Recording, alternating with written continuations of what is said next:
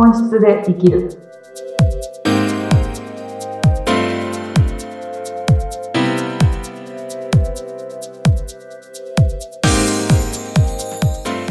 こんにちは。本質で生きるきっかけを与えている愛です。よろしくお願いします。インタビューを務めさせていただきます。ズッピーことズシヒテツグです。あいさんよろしくお願いしよろます。しくお願いします。はーい。早速なんですが。はい。はい。あのー前回はね、うん。まあ最終的にお話をお伺いしたのが心地よく生きられるためにははいどうすればいいんですか、って言った時の最終的な愛さんのお答えとして、それはもう自分らしい選択をうん。うん。してくださいっはい。ていうことでした。うんはい。ただね、まあ、あの前回もいろいろねお話ししましたけどもまあ私はこう思うから違うんだとか、わうん私は私はって言い出すとうんちょ。っと人との関係の中でちょっそうなんですよね難しうんくなってきますね。崩れがちかなと思うんですけどそうなんですよもね。うんここが今回のテーマかなと思うんですけど、はい自分らしい選択がね、常にできるかって言ったら難しいところもあると思うんですけど、はい自分らしい選択、自分の本心の選択ですね。うん。自分が本当に感じている選択をするとなると、感じていることを、自分が感じていることをちゃんと感じ取るっていうことをやることになるので、うん。おのずと感度が上がるんですよね。自分の、ね。うん、うん。感性が磨かれるというか、何を本当は思ってるんだっていうことを感じきる、感じ取るっていうことは、本当に感度がどんどん上がっていくことで、すごく望ましいことかなとは思うんですけど、うんうん。あの、先週の例え話でもそうですけど、やっぱりそうやって感度が上がってね、自分らしい選択だけをし続けると、協調性がなくなってしまって、うんうん。集団でいると浮くっていうことをしたりとか、はい。こう、周りから見られるとわがままに見えてしまったりとうんか、うん。あの、やっぱこう、調和が取れなくなってしまう一つの原因になってしまうのは、感度が上がるとそうなりがちかなっていうことはあるし、うんクライアントさんからも、それってわがままになりませんかってよく聞かれるんですよね。うんうん。なんですけど、子供たちって感度めちゃくちゃ高いですか？生まれてすぐの子たちって。こう。確かにそうですよね。うんだってもう赤ちゃんとかね、言葉も喋んないうちはもう、もう本能だけですもんね。そうそうそうそうなんですよね。もうあれうん感度そのもので、寒いと思ったら泣く、お腹空いても泣くみたいな、をね、大きい声を出すっていうことが、子供だとね、わがままには見えなくて、はい。あの、欲求なんだな、叶えてあげようという大人の目線になると思うんですけど、うん同じことを大人がやるとわがままだなってなられるっていうのは、とてもちょっと悲しいことではあるんですけど、うん。いろんな人間関係をね、経験してきたのが大人だと思うので、うん。その大人である私たちが、そのまんま表現する、そのまんま自分の感じたことをしたい選択を、表現方法を変えずに叫び続けるっていうのは確かにわがままに移ってしまうので、うん。そこでやっぱり一つは他人に対して、もちろん自分に対してもなんですけど、自己表現を愛を持って表現すること、で愛、他人には愛を持って接することうんを絶対土台に置くと、自分のしたい選択っていうことを言うても、わがままにはつながらないのかなっていう感じはします。なるほどね。うん。そうだよね。なんあの、自分は人から愛が欲しいなと思うけど、人に愛を与えることってすごい難しいなと思いますようね。ん。あ、もね。で、本当にね、こ昨日もね、それクライアントさんと喋ってて、うん。ちょうどその話になったんですけど、うん。うん。愛が足りてないという誤認から始まってるんだなっていうことなんですよね。愛が足りてないと間違って認識してて、愛を与えることが難しいってなっちゃってる。本当はすでにそこにあるのに。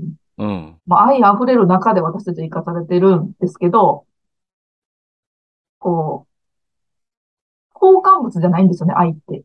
もう、出したら出した分だけ相手に与えれるもうん。うん。うん。なんので、それだけでしかないのに、うん。こうまだ与えてもらってないとか、あこう集団の中にいたらみんなも私に同調してくれてないからっていう愛をね、足りてない感覚になって愛を渡せないっていうことになると、それこそちょっとやっぱわがままに聞こえてしまったり、うん。自己中心的な行動に見えたりとかするのうん。かなと思うと、基本ベース、私たちはもう十分に愛に満たされた生うん。き物だっていうことを認識すると、相手にね、優しくできたりとか、うん。自分、みんながイエスって言うけどノーなんだよねっていうことを伝える術をこう、いろんな手段を使いながら愛を持ってお伝えしていけるのかなとは思ってます。うん、なるほどね。うん。うん。そうだよね。あの、愛さんの愛なんですけども、うそうなんん。ですよね。名前ね。がもう笑ってしまってね、よく聞くのでね、呼ばれてんのか、ね、テーマになってるのかどっちかわからないんですけど。そうか、そうか。うん。あの、なかなか愛ってね、その概念ん。的にもこう、なんかすごく抽象的じゃないですか。そうですね。見えないもね。のですもんね。うん。だから、うん。なんだろう、その自分、まあ、自己中心、ね、自はい。分らしい選択をするっていうのは大事だけれども、わがままになっちゃいけないよ。そこでうん。愛を持って接してねってうん。いうことは、もうちょっとこう砕いて言うと、自分だけじゃなくて相手のことも重んじて、そうですね。うん、その一個手前で、他人のことを重んじての一個手前で、うん、自分のその気持ちをあんまり大事にしなかったりするんですよ。うん、イエスって言ってる10人がいて、ノーという自分がいるのを、うーん、自分のノーという意見を愛を持って接してあげれてなかったら、言葉がきつくなってしまったりするのかな、うん、うん、とは思うので、うん、まあ自分も他人も一緒なんですけど、うん、その、一つの選択にしろ、自分の存在自体にしろ、思いやりっていうかね、愛を持うん、って取り扱うというんですかね。うん、ううん、んうん、していかないとなのかなと思いますね。うまあ、それがん。分かりやすいのが他人にやることからかもしれないですね。ああ、うん。そうか、そうか。うん。まあ、そう、そうだよね。その、イエスかノーかっていう選択も。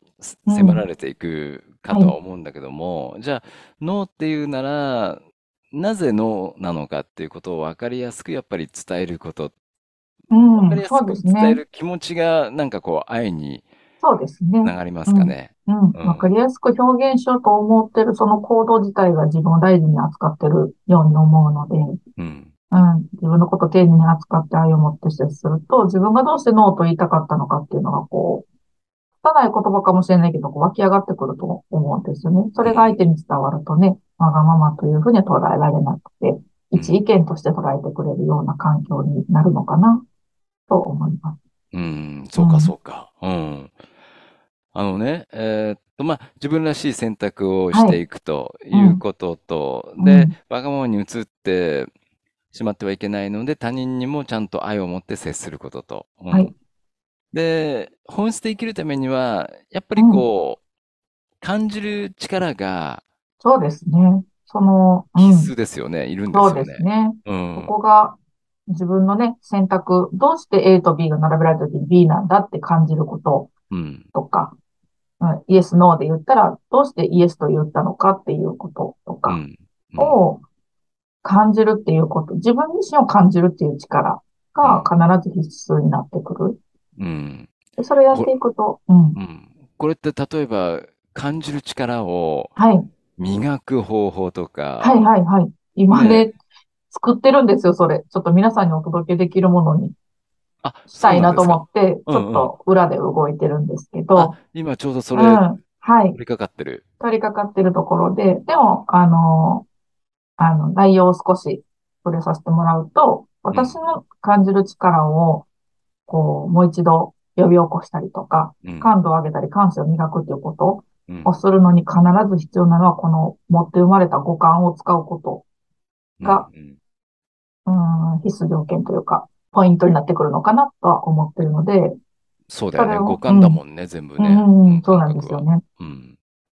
せっかく持って生まれた感動をね、キャッチできる、実感できる部分が五感になってくるので、お思うー。存分使ってくださいっていうことを、クライアントさんには言っていますね。なるほどね。うん。なんか僕なんかこう、感性をみ、感性を磨いてねうん。とかって言われると、じゃあはい。例えば、ね、なんかこう、なかなか生きて、長く生きてくると、あの、こんなことがあったんだとうか、ん、うわ、うん。これすっげえとかっていう、なんかそういう感動とか、はい。魂が揺さわれることってあんまりこう少なくなってきてるようなりな気がすますよるんですよね。ね。う。うんん。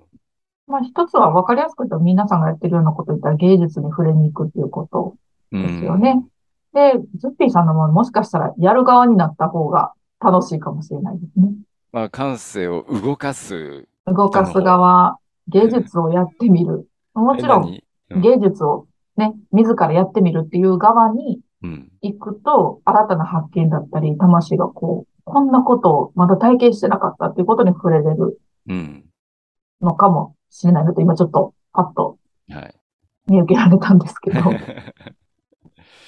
いろいろね、アンテナを張って、まあ、例えば身近なところで言うと、うん。映画を見て感動するとか、本を読んで感動する、そのそう辺ですのあたりでも磨かれるんでね。すかね？うん、全然磨けると思います。そこから手始めにしたらいいと思うんですけど、ズッピーうん。さんの場合ってもうすでに声を使ってるんですよね。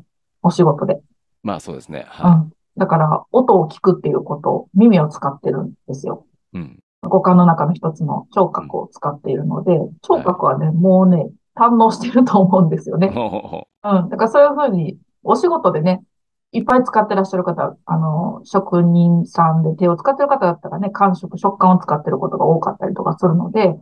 また、ズッピーさんが映画を見に行って、耳で聞こえることを堪能しようと思っても、やっぱりある程度知ってるっていうところにた到達しちゃうと思ううんですよね。ん。うん。でそれを超えたいっていうところにいてるのかなと思うと、実は目で見えないものとかを体験したりとか、うん。匂いだけに集中できるものに体験したりとか、うん。うん、肌触りっていうところをひたすら追求するっていうことを体験しに行くっていうのは、もしかしたら面白い、ワクワクすることにつながるのかなと思うと、皆さんも自分の得意な五感があると思うんですけうど、それん。を得意だってことはふんだんに使ってきたということだと思うので、うん。うん。もっともっと自分を超えるところを体験したいと思うのであれば、ちょっと使ってなかったような五感を選択して、そこに集中できる体験を選ばれると、五感って磨かれていくのかなとは思います。ああ、あ、うん。そうか、そうか。うん、意外とそうだよな。五感で使ってないとこって、いろいろうとん。ありそうな気がしますね、そういう。いますね。うん。そこを評価していくっていうのが、うん。面白み、ワクワクにつながっていくのかな、うん。うん。は感じますね。あ、わかりました。もうう感性ん。の中、五感で使ってない部分をちょっと、あえて刺激して。みるようんな作業も、そうですうん、ね。面白いかもしれない。楽しんでもらえたらと思います。うん。うん。はい。はい。わかりました。あえさん、はい。今週もありはい。がとうござありがとうごいました。ざいました。は。はいいろんなところにアンテナを張って、はい。はい。うん、使ってない五感をはい。響かそうと思ってまうす。ん。体験したら報告してください。聞きたいです。はい。はい。また次回もよろしくお願いします。はい。よろしくお願。いします。ありがとうございました。